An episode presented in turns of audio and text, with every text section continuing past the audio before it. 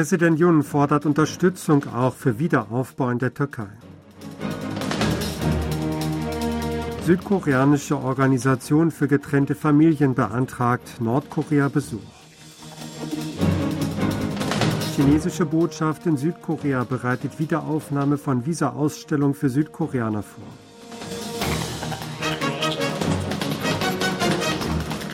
Präsident Yoon Song-yeol hat den Einsatz Südkoreas für die Unterstützung der Türkei nach den Erdbeben gefordert.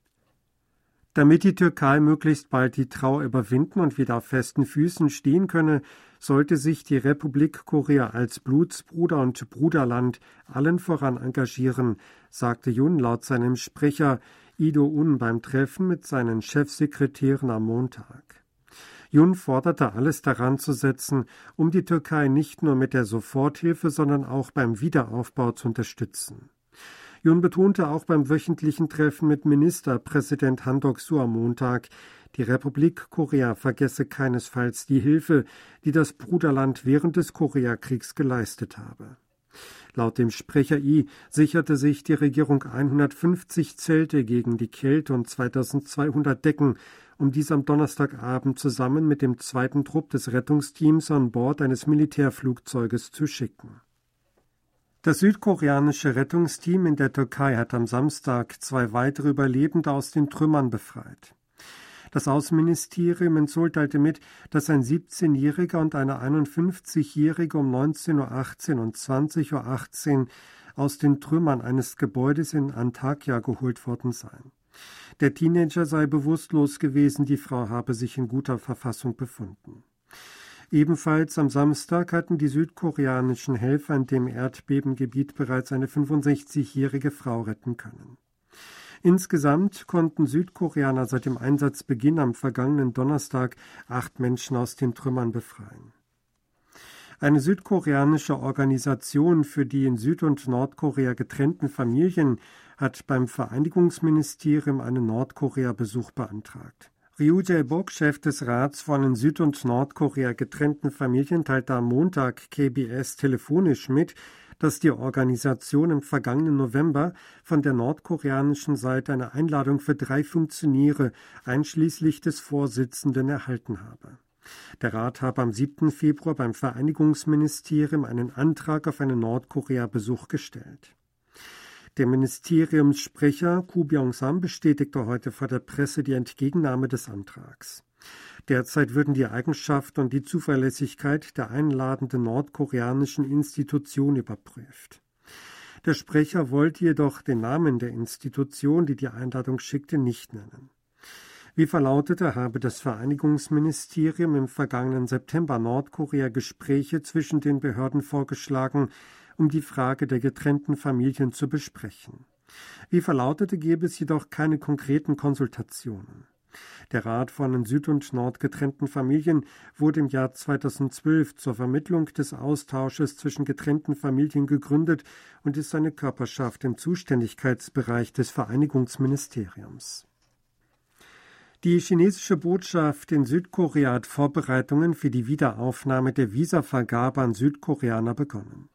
Ein Mitarbeiter der chinesischen Botschaft sagte am Montag KBS, technische Vorbereitungen würden getroffen, um die Ausstellung von Kurzzeitvisa an Südkoreaner wieder aufzunehmen. Da die Vorbereitungen de facto in die Endphase eintraten, gilt die Wiederaufnahme noch in der laufenden Woche als sehr wahrscheinlich. China hat am 10. Januar die Ausstellung von Kurzzeitvisa an Südkoreaner vorläufig ausgesetzt und dies mit diskriminierenden Einreisemaßnahmen Südkoreas begründet. Die südkoreanische Regierung beschloss mit Wirkung ab dem 11. Februar, die Einschränkung der Kurzzeitvisa-Ausstellung für Chinesen aufzuheben. Daraufhin teilte China mit, die Wiederaufnahme der Visa-Ausstellung für Südkoreaner zu überprüfen. Der Fraktionschef der Oppositionspartei Minju-Partei Koreas Park Hong-gun hat heute vor der Nationalversammlung eine Rede gehalten.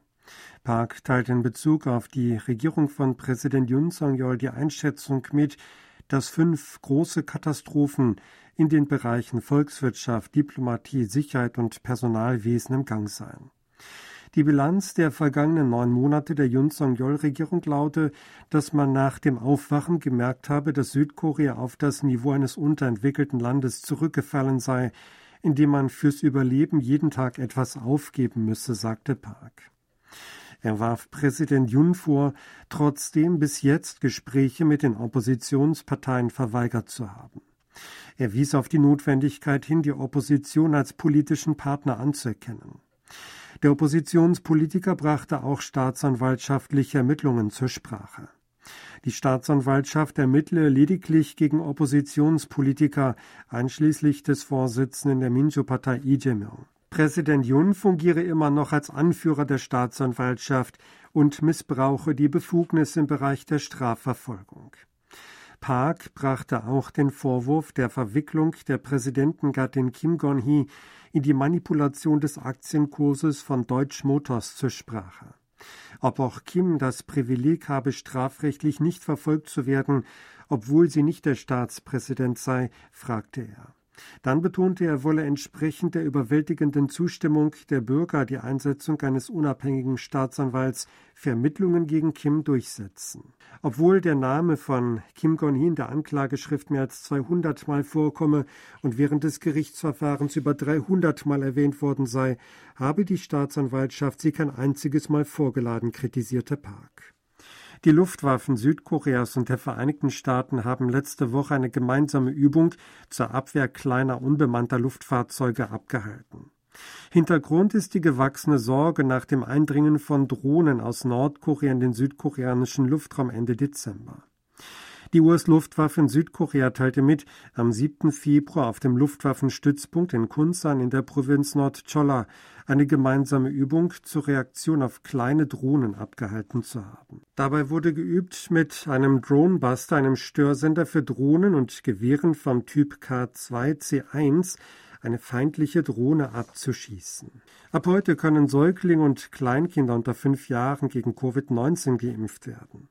Nach Angaben der Impftaskforce können Kinder im Alter von sechs Monaten bis vier Jahren mit einem von Pfizer entwickelten Impfstoff für Säuglinge und Kleinkinder geimpft werden. Drei Impfungen müssen in einem Zeitabstand von jeweils acht Wochen erfolgen.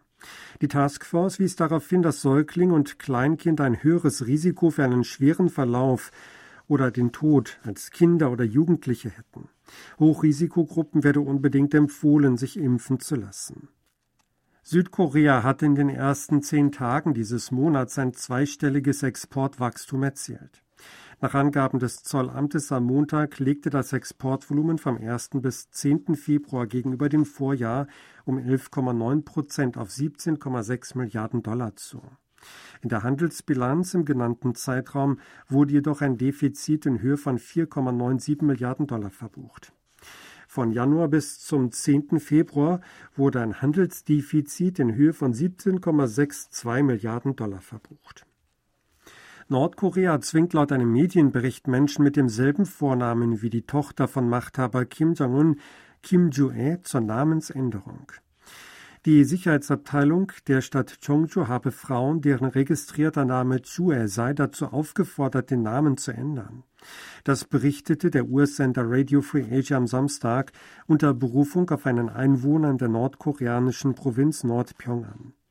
Nordkorea hat die Herrscherfamilie idolisiert, indem den allgemeinen Bürgern die Verwendung der Vornamen der Staatsführer Il-sung und Chung-il untersagt wurde. Die Tochter von Kim Jong-un wurde bei einem Test der neuen Interkontinentalrakete Hwasong 17 im vergangenen November zum ersten Mal in der Öffentlichkeit gezeigt. Laut dem südkoreanischen Geheimdienst handelt es sich um Kims zweites Kind, das vermutlich etwa zehn Jahre alt sei. Das Mädchen trage den Namen Kim Jue. Die Regierung will angesichts des starken Rückgangs des Großhandelspreises von einheimischem Hanno-Rindfleisch eine groß angelegte Veranstaltung zur Konsumförderung abhalten. Das Agrarministerium gab am Sonntag bekannt, dass einheimisches Rindfleisch der Sorte Hannu ab dem 15. Februar in den Filialen der Supermarktkette des Nationalen Landwirtschaftlichen Genossenschaftsverbandes über das ganze Jahr 20 Prozent unter dem landesweiten Durchschnittspreis angeboten werde. Um ein Überangebot an Hannu-Rindfleisch zu verhindern, will das Ministerium zudem die Zahl der Kühe verringern. Die Zahl der Hannu-Rinder erreichte dieses Jahr mit 3,58 Millionen einen Rekordstand. Der Großhandelspreis sank gegenüber dem Vorjahr um 20,4 Prozent auf etwa 16.000 Won, etwa 12 Dollar pro Kilogramm. Die südkoreanische Eiskunstläuferin Lee Hae-in hat bei den vier Kontinentemeisterschaften die Goldmedaille gewonnen. Bei dem Wettbewerb in Colorado Springs im US-Bundesstaat Colorado erhielt ihr am Freitag in der Kür der Damen 141,71 Punkte. Mit insgesamt 210,84 Punkten konnte Lee den Titel holen. Sie wurde damit die erste südkoreanische Goldmedaillenträgerin im Dameneinzel bei den vier Kontinentemeisterschaften seit Kim Jong-un im Jahr 2009. Sie hörten aktuelle Meldungen aus Seoul, gesprochen von Sebastian Ratzer.